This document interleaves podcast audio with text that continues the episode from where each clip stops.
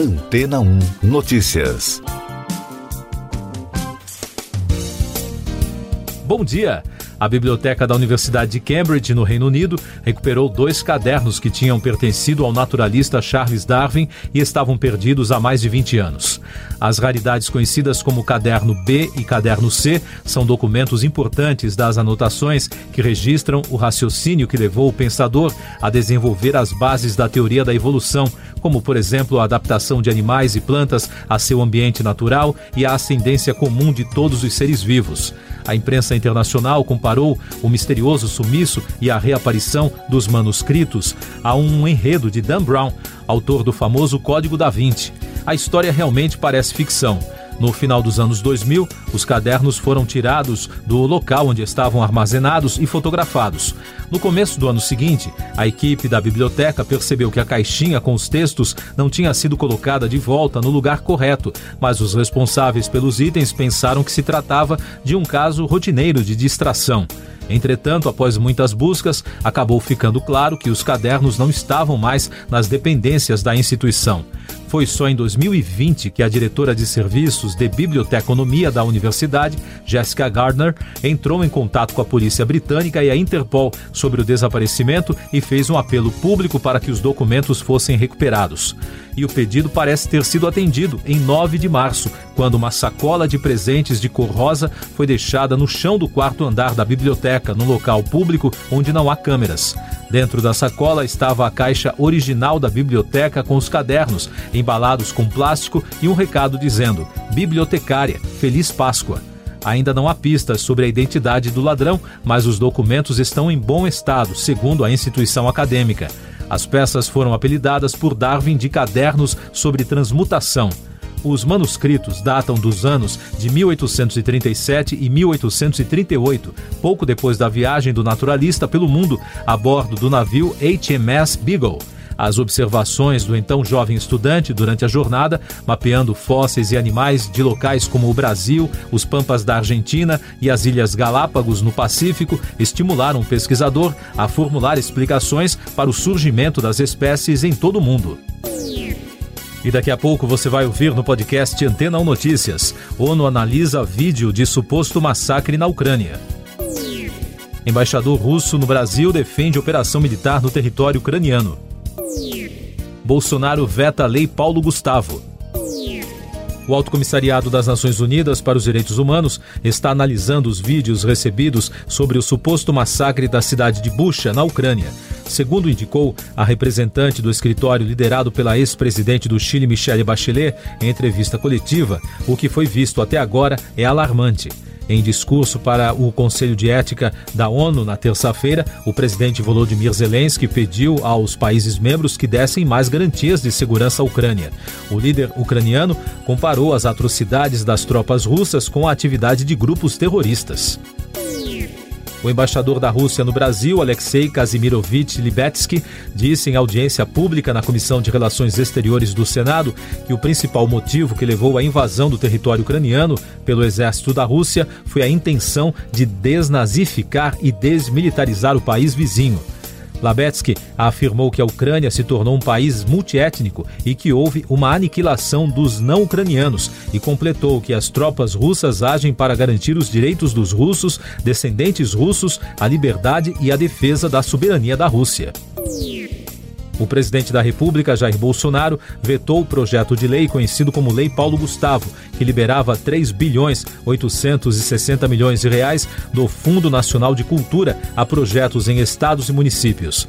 A decisão será publicada no Diário Oficial da União.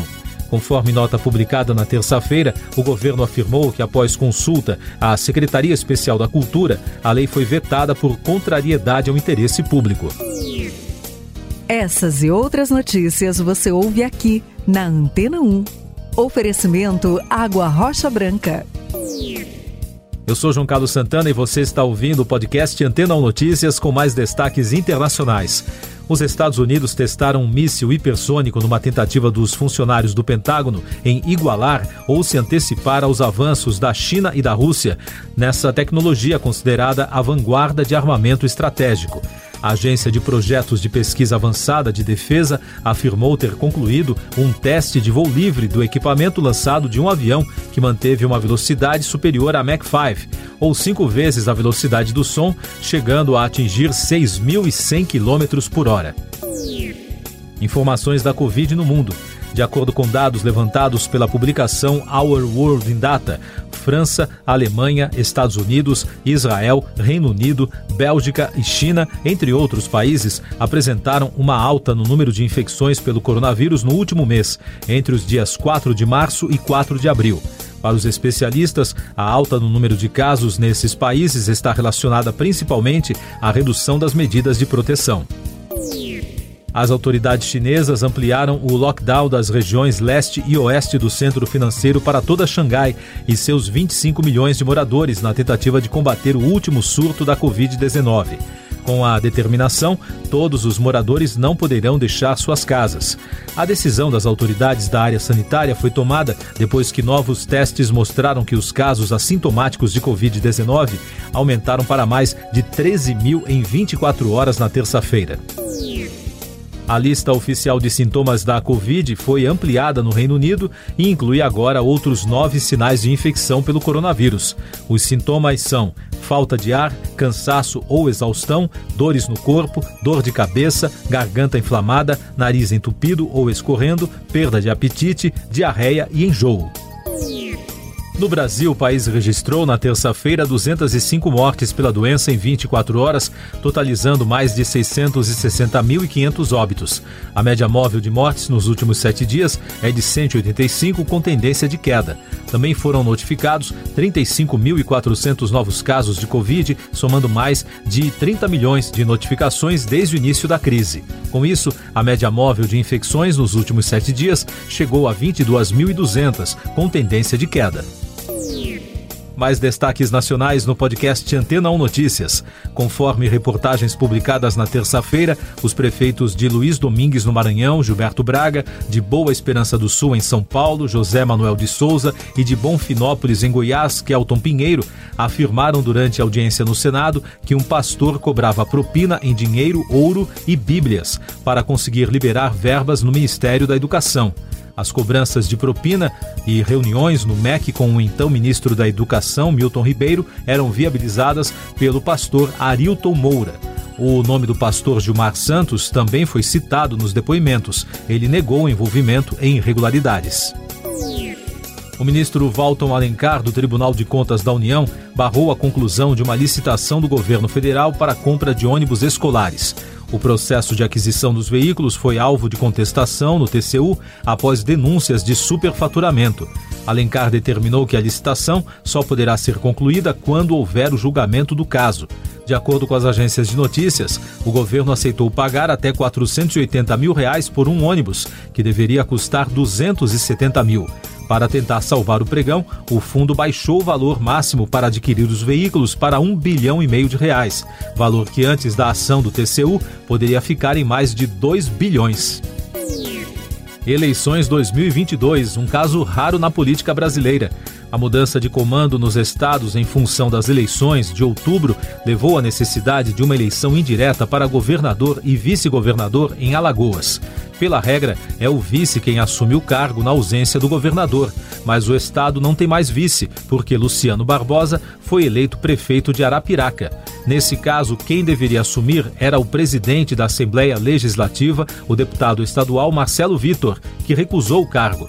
Dessa forma, coube ao presidente do Tribunal de Justiça, o desembargador Clever Loureiro, assumir o posto até a realização da eleição indireta, marcada para o dia 2 de maio.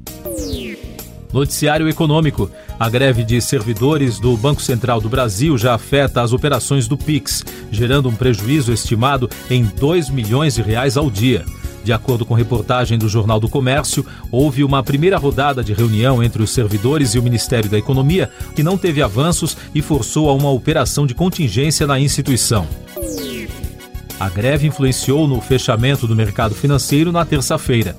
O dólar comercial subiu 1,11%, cotado a R$ 4,659 na venda, interrompendo uma sequência de cinco quedas, e o Ibovespa emendou a segunda queda, de 1,97%. O resultado também foi influenciado por notícias de um aumento de juros nos Estados Unidos e perspectiva de novas sanções à Rússia nesta quarta-feira. As ações do Banco do Brasil fecharam em queda de 0,91% na terça e já acumulam perda de 2,65%.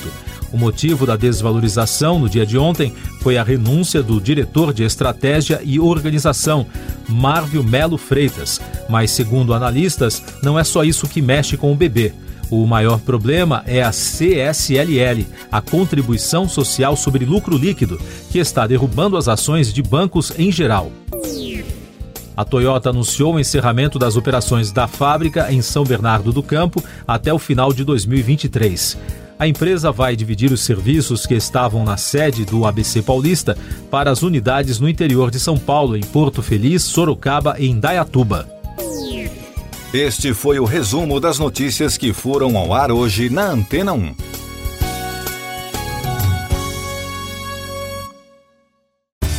Depois de tanto conteúdo legal, que tal se hidratar com água rocha branca?